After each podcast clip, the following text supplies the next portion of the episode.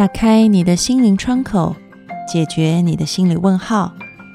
我是安安老师，我在荔枝 FM。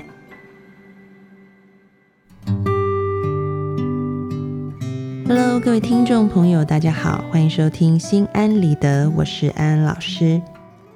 谁也没想到，葛优居然成了网红。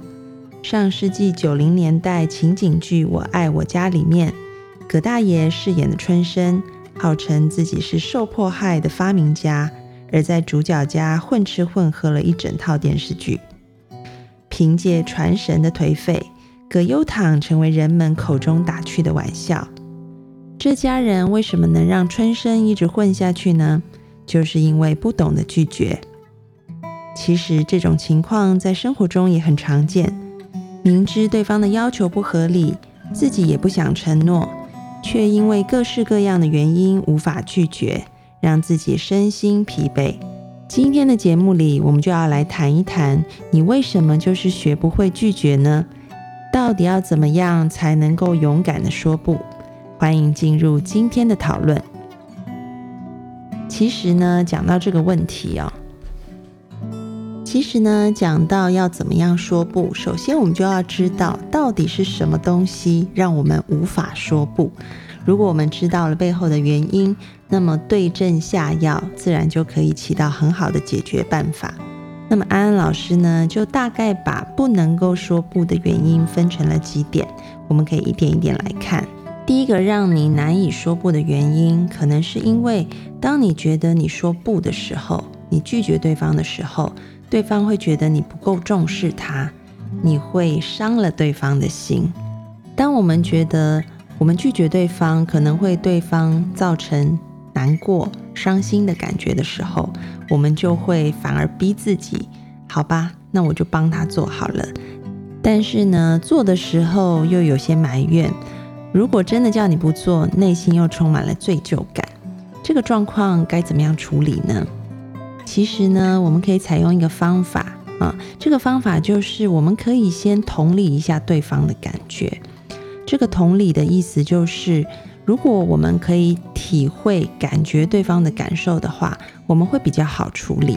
一个人如果一开始在提要求的时候就马上被断然的拒绝，他的感觉一定不好受的啊。当你可以同理这件事，你就会想方法。那我要怎么样让？我可以拒绝他，但是他又不感觉到不舒服呢？我们可以尝试看看，你先去好好的聆听他的困难，然后就是全然的啊，把自己当成像是一个心理咨询师一样去听他诉说他的难处，然后要告诉他说，你知道了，你知道他现在心里很不舒服，也知道他很着急，他很需要人帮忙。那当你能够去聆听他的难处以后，其实呢，这个对方的这个不舒服的情绪就真的已经得到一种接纳了。接下来我们就是要去鼓励他啊，这个鼓励就是，嗯，这件事情啊，如果你不帮忙的话，有没有可能在他身上他自己可以做的部分啊？你可以去啊帮助他去想一想。他身上的优点，他的长处，是不是可以解决到这个部分啊？用一种欣赏的、赞美的、鼓励的方式，比如说，你可以说：“嗯，我知道你现在很着急，想要赶快把这件事情处理完。那依照你的聪明才智，还有你的反应速度，我相信今天晚上你一定可以想出一个比现在更好的解决方法去处理这件事情。”各位听众朋友，听出来了吗？就是在这个理解他的感受以后，再加入一种鼓励、激励他自己去完成的部分。那接下来呢，你就要说说你自己的理由啊，你为什么没有办法帮到他？你要给他一个解释啊，比如说今天晚上我自己的工作也已经排定了，啊，明天也要交，是没有办法推开的。然后最后呢，你在解释完理由以后，可以再去询问他，除了他提的要求以外，有没有其他的可能性？安安老师要教大家一个句型，就是我可以帮忙，但是怎么样啊？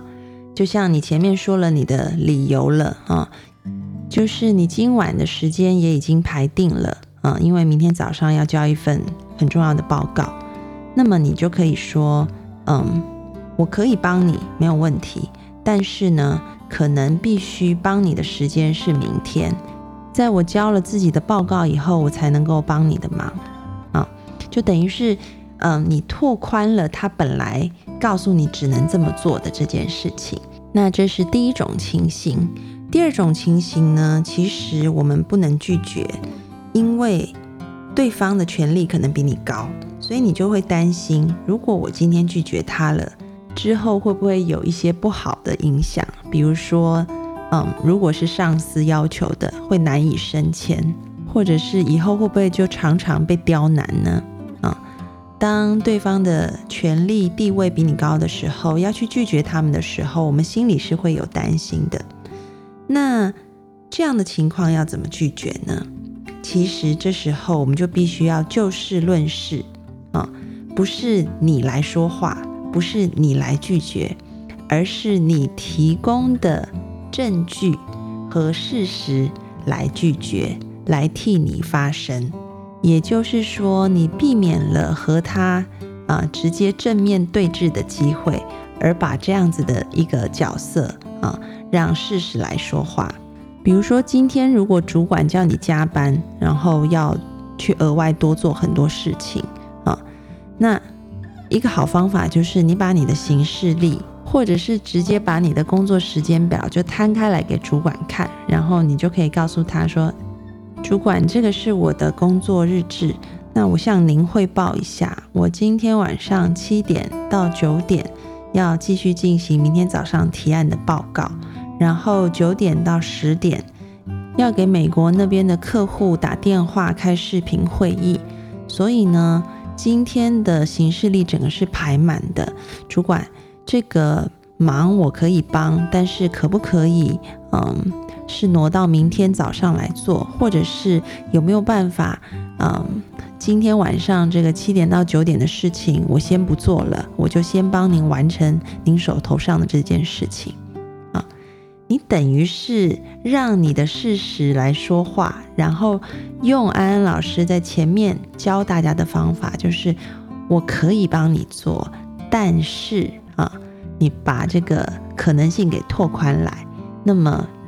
你就不是这么硬邦邦的在拒绝主管了，而是真的也让主管有台阶可下。这个是第二点。那么第三点呢？什么导致你没有办法说不？其实还有一些部分就是针对这些能力很强的人，有一句话叫做“能者多劳”。通常我们会看到能力很强的人，他就是特别特别的累。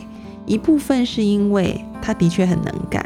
另外一部分，那就是因为，其实他会担心，没有我出手，这件事情真的办不成啊，或者是如果都交给他们做，这件事情常常就是做不好啊。你会去担心啊，别人没有你不行。安安老师常常在一些这个来访者的身上看到这个部分，特别是那一些啊妈妈啊。担心孩子这个做不好，那个做不好，所以什么都帮孩子做了，然后搞得自己很累。另外常见的就是一些公司里面的中层主管，啊，他们可能觉得下属办事能力都不够，所以不如全部我自己做啊，可以做得比较好，反而时间还比较快。他们会有这样的想法，所以也是搞得自己非常的辛苦。那针对有这种想法的人，要怎么样让他们学会拒绝呢？其实很重要，就是你要明白自己只是一个协助者啊，你的角色是帮助别人学习，而不是代替他来完成。所以呢，当别人要求帮忙的时候，你不要急着就说好，我来帮你做啊，反正你也做不好啊，不是这样子，而是你可以跟对方要求说，嗯，你可以自己试试看，你可以先提几个方案。然后我可以帮你挑一个觉得比较合适的，或者是我可以帮你在这个最合适的上面再给你一些修改的意见。有一句老话，就是给他鱼吃，不如教他钓鱼，其实是一样的道理。你要把每一次他们做事的机会，都当成是训练的机会，帮助他们越来越强，这才是身为一个主管最应该做到的事情。同样的，为人父母也是一样，不需要帮孩子什么都做。但是就让孩子去尝试一些其他的可能性，而你在旁边是给予意见，给予一些资源和帮助，协助他变得更好。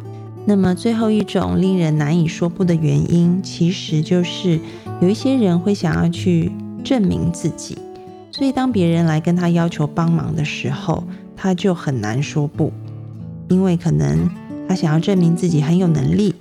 或者是他很爱面子，不想别人觉得嗯他不行，或者是他会觉得说，如果我拒绝别人，那别人会不会认为我就是一个很自私的人？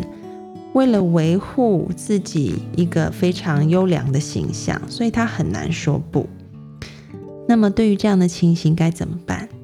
其实我们每个人都要学习去接纳自己的不完美。当我们能够去接纳自己的不完美，承认我们并非完人，安安老师很喜欢一句话，这句话特别要对于那些完美主义的人说，那就是其实不完亦是美，嗯，不是一定要一件事情做到完美才是最好的，而是如果你能够接受你自己，或者是这世界上，或者是其他的人都有不完美的部分。那你才能真正的过一个非常自在的生活，因为当你用高标准去检视自己的时候，你也会同样的把这样的高标准投射到别人身上。所以，如果你是基于说再怎么样我都要帮对方，因为我不是一个自私的人，然后我拼了命咬了牙我都要完成这件事情。当有一天你需要对方的帮忙，而对方没有办法帮你的时候，对你说不的时候。你会非常非常的受伤，你会觉得怎么会这样子？那就是因为其实你并没有接纳自己不是完美的，自己也是有缺陷、有软弱的。而你把这样子一个对自我的完美主义的标准投射出去的时候，你会让别人感觉辛苦，然后自己也容易受伤。嗯，所以我们就要学习，要放下这个完美主义。开始接受不完亦是美，所以今天的安心金句就是要学习无条件的爱自己，必须懂得有条件的说不。在答应帮忙别人的时候，也别忘记在后面加上“但是”两个字哦。各位听众朋友，今天的节目听到这里，你对于怎么样说不有一个基本的认识了吗？在安安老师讲的四种类型当中，你又是属于哪一种呢？欢迎你上心安理得的讨论区来留言，和安安老师分享你的心得和经验。